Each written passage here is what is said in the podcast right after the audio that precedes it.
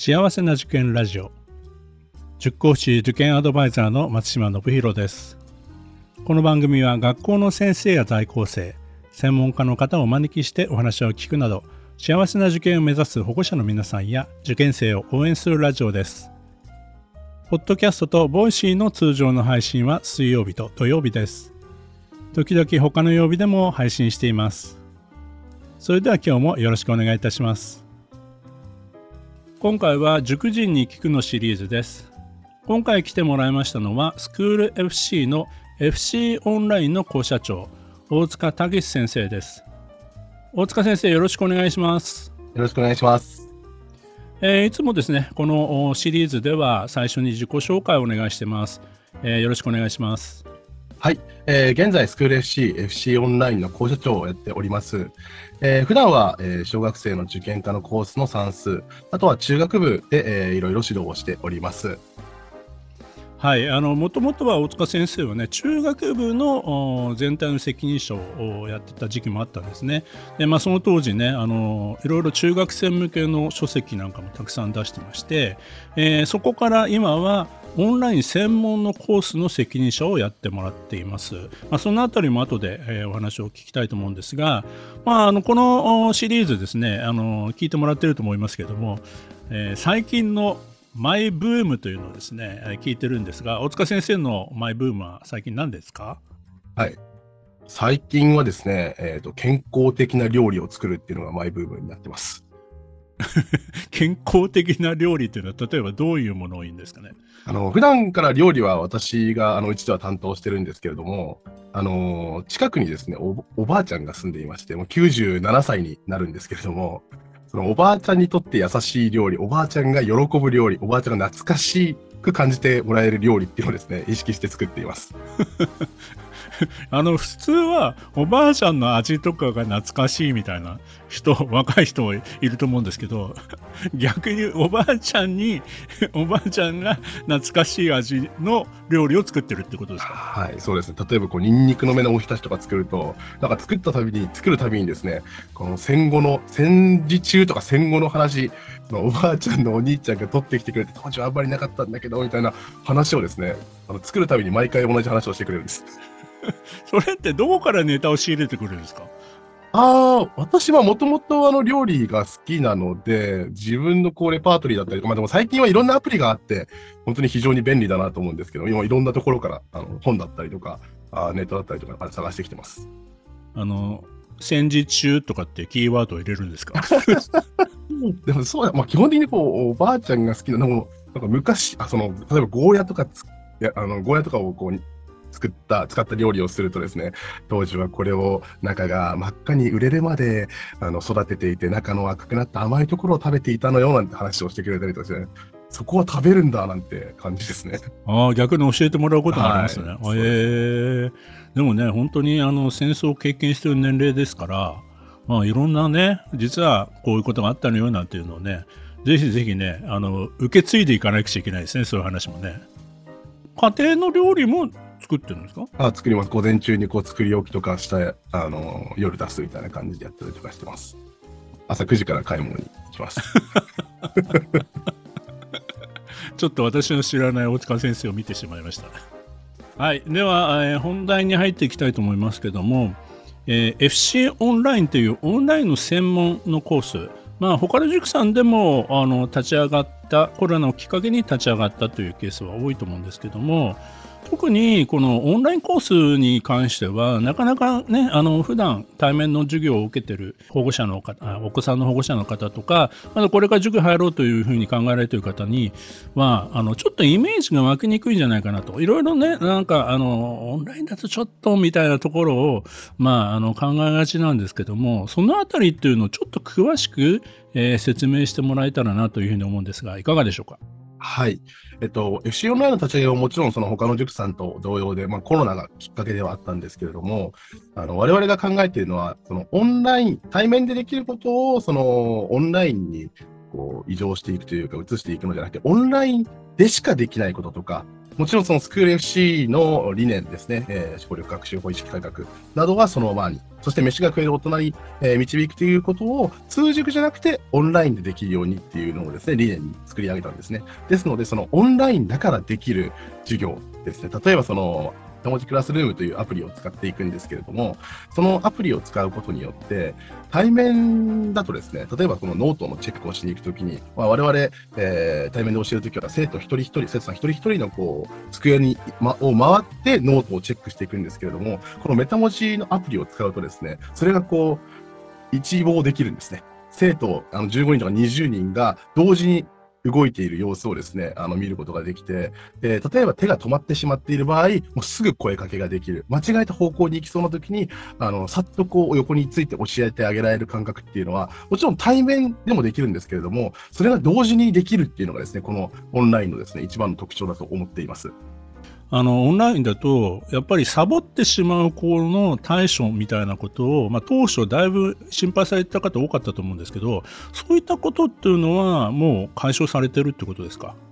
そうですね。あの、そのメタ文字のアプリの機能の一つにあるんですけれども、その動いているときはですね、動いているマークがついていてですね、逆に止まってるともうずっとこう何も変化がないっていう、もうすぐそれがわかるようになっていて、別にあのアラートとか出るわけじゃないんですけれども、で、そういう子に声かけをして、まあ、声かけをするとちょっとわからないので手が止まっています。まあこれは対面でも起こり得ることなんですけれども、その時にさっとですね、教室にいるあのサブの先生がいるんですけれども、その先生と別室に飛んでもらってですね、まあこれ Zoom を使ってオンライン授業してますので、その Zoom の別の部屋に飛んでいただいて、で、その先生と1対1でやり取りをして、あ、わかりましたということで戻ってくるということをですね、あの、もう毎回の授業で当たり前のようにやっているということの中でですね、その手が止まってしまう、何もすることがないという生徒はいないという状況になっています。あそれってむしろ対面よりも、なんか、すぐに対応できるっていう感じですね。あそう思います。あの本当にその授業をしていて、実際に私算数であの毎日毎日教えてますけれども、対面で教えるよりですね、子どもたちがそのどこでつまずいているのかとか、あこういうふうに教えたらいいんだなとか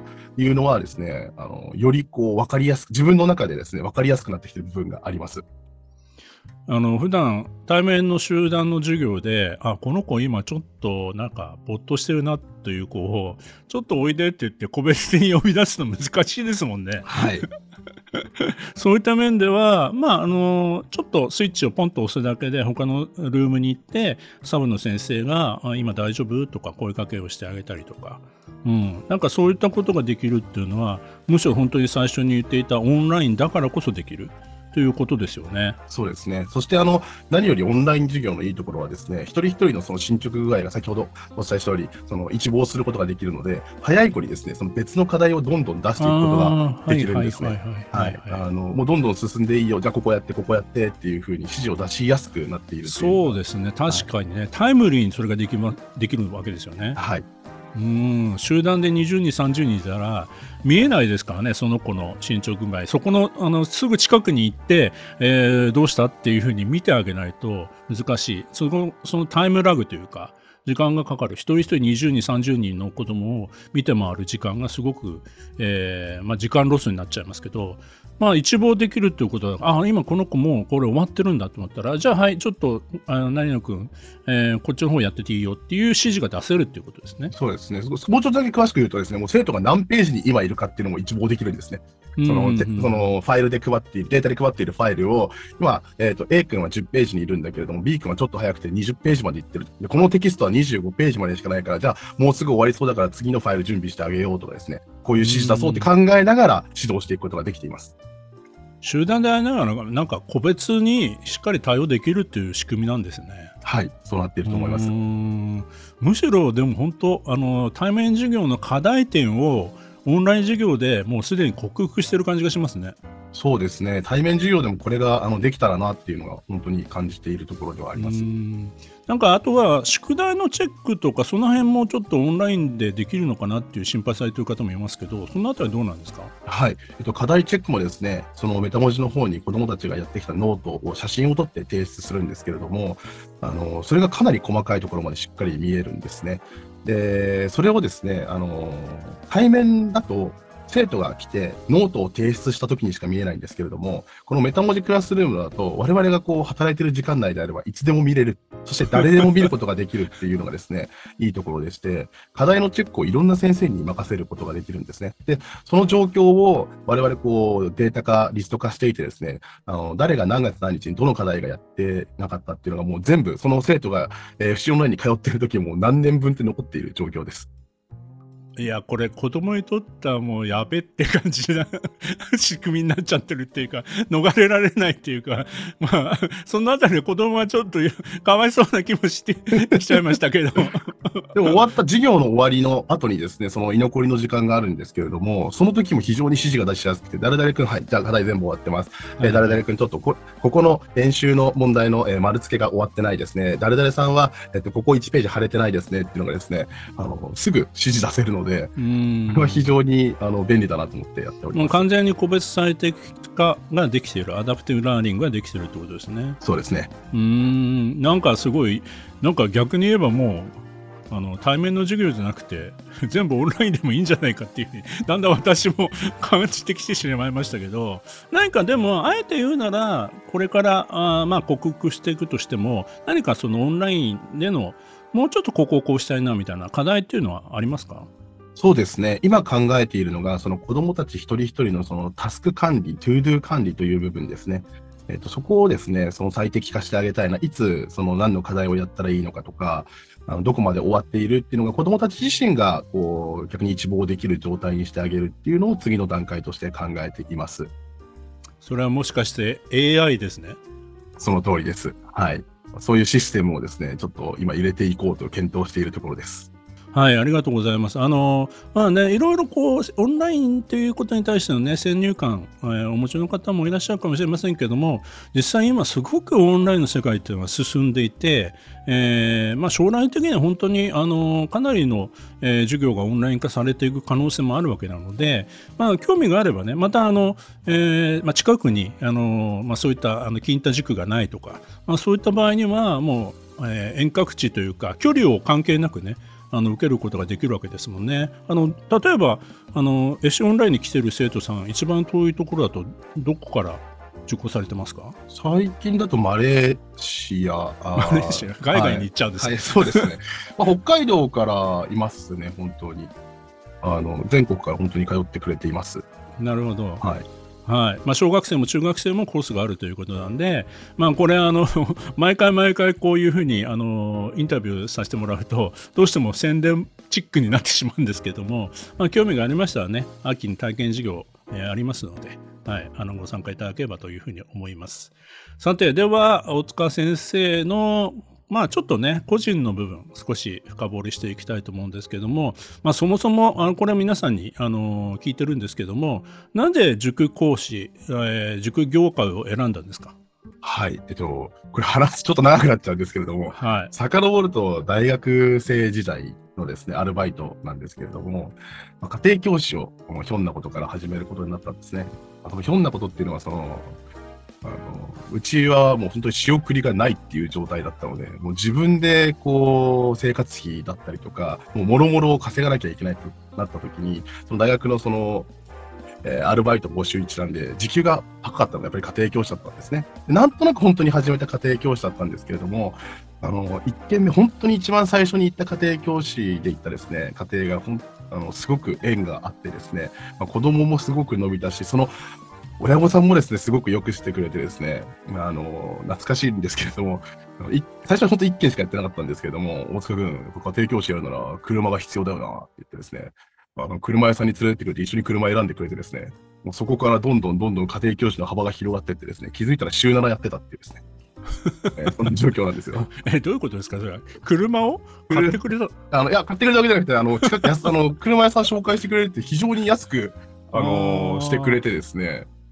のその車屋さんともいまだにこう連絡を取り合うぐらいのですね。あなるほどね。いろんなこう家庭に行かなくちゃいけないから、はい、まあ、電車よりも車の方が便利だろうと、はい、ということで紹介してくれたんですか？そうです。へえー、すごいな。そんな縁が生まれるんですね。はい、うん、でその中でですねたくさんこう生徒さん本当に延べ大学時代百何十人と私教えてるんですけれどもあの、一つ気づいたことがあって、どの家庭に行っても最初にみんな、その生徒さんが言う一言目があって、先生何やればいいんですか？って言ってくるんですね。ああ、はいはい。で、ちょっとこう違和感を持ちながらですね、あじゃあこれやっていこうか、これやっていこうかなんて話をしてたんですけれども、あれちょっと待ってよと。自分が家庭教師に教わってた時もあるんだけれども、例えば自分がこう勉強して、ここがわからないから先生教えてくださいとか、じゃあ次これをこうしたいんですけれども、どうしたらいいですか？って聞いていたはずなのに、なんかどこに行っても先生何やったらいいですか？どうしたらいいですか？っていう受け身になっちゃってるなっていうのが最初のきっかけですね。その教育に携わろうと思った。で、そこを変えていけば子供が変わると思ってですね、じゃあ何をするんですかって聞くんじゃなくて、自分で何するか考えてみようよっていうことを、その家庭教師先で子供たちに一人一人に伝えていく、そして変わっていく姿っていうのを見ていったんです。本当にの中でもすごく伸びた子っていうのは学年で、まあ高校生だったんですけど、その子は。学年で130番でした。で、ここら辺が目標の大学ですっていう子は、いや、君は才能があるよ。で、やればできるって言ってですね、どういうことやっていこうかって一緒に考えていった結果、学年一番取るっていうですね、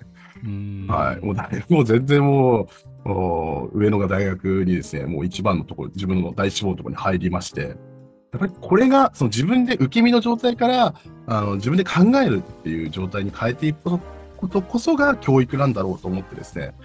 じゃあこれはもう今の教育変えていくしかないなと思って、文部科学省に入ろうと思ったっていうのがですね、はい。で、あの、公務員試験の、国公務員試験の勉強をして文部科学省に行ってですね、もうこの思いを伝えたんですけれども、まあだから、と今でいう本当に生きる力、飯が食える大人ですよね。はい。これを面接で伝えた結果ですね、もう本当にどっちだけですよ。あんま大きい声で言って分かんないです。こんなラジオのって分かんないですけど、本当にあの、どっちだけな感じ。みんなはこう、今のやっぱり当時の文部科学省あり、今でこそ文部科学省生きる力っていうふうなことを提示してますけれども、やっぱり当時の文部科学省ありきのこう話をみんなしていって、おーみたいな感じだったんですけれども、もうすごいどっちだけな感じでですね、手応えが全くなかっ。ったたですね。本当になかったですね。ああ、もうダメだろうと思って、やっぱりダメだった。はい、もうダメでした、やっぱり。そんな時に、実は、あのー妻がですね、まあ、当時はまだ、あの結婚はしてなかったんですけれども、先に花丸学習会で働いていたんですね。で、まあ、面白いことをやっている塾があるっていうのは知ってましたし、えーそこに進学部門があるということを聞いていて、あのーまず、代表の高浜さんに話をしてみたいんだけれど、と、妻に伝えてですね、あの講演会のところにお邪魔させていただいて、講演が始まる本当にあのちょっと前の時間にですね、5分ぐらい話をさせていただいて、私は今こう考えているんです。でですね、高浜さんと固く握手をしてですね、えー入社しました。もうそれが入社試験だったのね。私、あの、未だに覚えてす。松山さんにですね、あのー入社してから、あの、そういえば、こう、履歴書ってどこ行ったのみたいな感じです。提出してなかった。ちょっとこれカットかもしれないです。今そんなことはありません。はい。何年前の話ですか、ね、だいぶ前の話ですね。まあ時代がありますからね、いろいろね、またね、はい、あの小さかったっていうかね、規模も本当に、まあね、本当に何十人もいないような社員のね、えー時代ですからね。時代でした。はいはい。はい、まああのこれ今の話って私も多少ねあの経緯は知ってるんですけどまあ面白い人間が来たなというふうには、まあ、あの 印象深く残ってますよ。ありがとうございます。はい。まあそれで、えー結局こう塾講師っていうのはもうずっとじゃあ教育に携わってきたわけですよね大学卒業してもずっとはい塾講師をやってきて、そうです。もうずっとここですね。はい。うんで最初はね中学生をね主に今のような、まあ、問題意識もあったということもあって、まあ、バッチリハマったっていうか、うん、あの特に思春期のねあの、まあ、我々はあの外の師匠というか、まあ、その役割を本当に十分果たして、えーやってきてくれたわけですけども、えーまあ、その後はもういろんなことを今ねあのやってきて、えーまあ、いろんなその保護者の方とかさっきも事例で家庭教師の話ありましたけどあの花間グループに入ってからもいろんな保護者いろんな子どもたちを見てきたと思うんですけどもすごく印象に残っているそんな事例とか、まあ、あのきりなくあると思うんですけどあえて一つ言うとしたらどんな事例がありますか？そうです。本当にいろいろな生徒たちがいましたけれども、あの私が元八幡にいた時のですね、えー中学生なんですけれども、もう本当に最初、初めて会った時に、もうなんだこの先生はみたいな感じの態度で来られてですね、で、ちょっとこう前任の先生とかから引き継ぎがあって、もう結構大変な状況にありますと。あ、の家庭、の中でもこう手が出ちゃう、友達も手出しちゃうみたいな感じの子で、あの自分、自暴自棄になっちゃっているんですと。あもうこの子は本当に頼れる人がいないのかもしれないと思ってですね、もうすごくその子と何度面談したかわからないんですけれども、1対1で話す。でも1対1で話しても、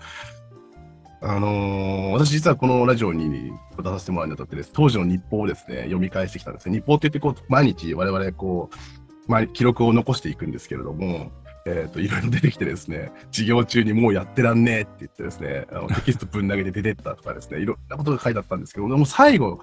にはですね、もう僕は大塚先生しかいないっていうふうに言ってくれた子だったんですけど、最初偏差値30ちょっとぐらいしかなかったんですけれども、うん。で、学校の先生にも君は行ける学校がないって言われていた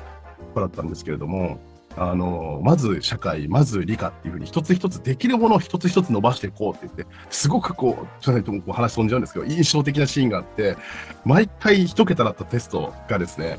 あの、ある時ですね、もう、本当学校帰ってすぐ、学校からもうそのまますぐ塾に来てですね、もうテスト手に持ってドアバーンって開けて、先生、今回のテストの結果ですって言って、ガーッと見てたらですね、88点みたいな。どうしたみたいな。もうやればできるじゃんみたいなですね。いう感じです。まあ、正確に言うと、本当実はそこ講演会とかでも言ってるんですけど、私、あの、どうしたなんて言ってないんですね。もうその表情を見て、この子に今かけることはもうこれしかないって出てきたのがですね、まあやっぱり天才だったんだな。でその話をすると結構、え、そんな声かけしちゃうみたいな講演会とかで話すと出るんですけれども、その子がですね、もうあの、私の答えが正解だったっていうのをですね、教えてくれてですね、その子なんて言ったかっていうと、先生、僕もそう思ってましたって言って もうそこからもうぐんがん伸びて最終的にですね、あの、私立ですら無理って言われてたのが公立のですね、学校にちゃんと受かってですね、うん。でもそこまでも嬉しかったんですけれども、何よりも嬉しかったのが、そんな自暴自棄になってた子が高校入ってからわざわざ講師に遊びに来てくれてですね、こうディズニーのペアチケットを持ってきてくれてですね、先生と一緒に行きたいのかって言ったら、違いますよ、今度は彼女と行くんすよって言った表情が本当に忘れられなくて。はい、実はそれも裏話があって、当時その前任で見ていたあの女性のスタッフがですね、バックヤードでその話を聞きながら泣いているっていうですね、もうめちゃくちゃもう印象に残っている生徒です。うんはいなんかでもね、もともと素直な気持ちを持った、うんうんし少年だったんじゃないですかね。いや、本当にそう思います。で、風の噂で今は、あの、美容師やってるなんていうのを聞いてるんですけれどもう。んだからやっぱりなんか信じられる大人があまりこう近くにいなくて自分はやってもダメなんだとかね、うん、結果あのやり方がまずかったりしたりしたんだと思うんですけど でもそれを教えてくれる人もいなかった。でも、まあ、自分を信じてくれる大人がいてやり方もちゃんと教えてくれてで結果が出たことによって自分の自信を取り戻していったっていう風なまあ悪い循環になるともうとことんもう本当に勉強が嫌いになってしまうっていうケースっていうのがあるけどもでもちょっとしたきっかけでこういい循環に回るとどんどんどんどん次に進もうというふうになっていくっていうまあ本当に思春期のその中学生ぐらいとか高校生ぐらいってのはちょっとしたきっかけなんですよね。うん、そう思います。やっぱりこう保護者の方だけではなかなかねこう思春期の子供って、えーまあ、納得してもらえないというかやっぱり反抗期伴うので、まあ、そういった時に塾の先生や、まあ、塾の先生だけじゃなくていいんですけど、まあ、中学生中学校の部活の先生であってもいいわけなんだけどもちょっとね違うあの大人にねあの任せてみるっていうのはすごい大事なことですよね。はい、本当にそう思います。誰かが、我々、あの、自分たちのことを外の師匠というふうに言ったりとかするんですけれども、誰かその子のことを最後まで信じてあげる、裏切らないっていうですね、大人が子供たちには絶対に必要だと思っています。やっぱりそういったところを現場でも今でも大事にしてるっていうことになりますか？はい、本当にそれが一番だと私は思っています。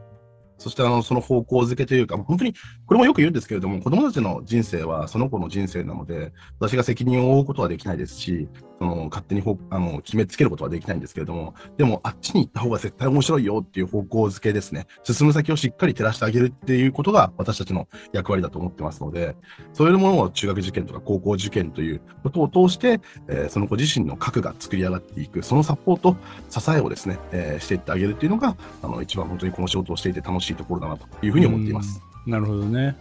やっぱりあの本当にあの中学生、高校生、まあ、私たちあの高校生の部分はないんですけど、それ以降のね大学生や社会人になってからもね、えー、なんかこう、時々顔を出してくれるなんていうのが私たちのある意味やりがいにもなりますけどね大塚先生の場合ももう本当にたくさんのね卒業生にねあの慕われてきたんじゃないかなっていうのはねあのまああの私も現場を見てて、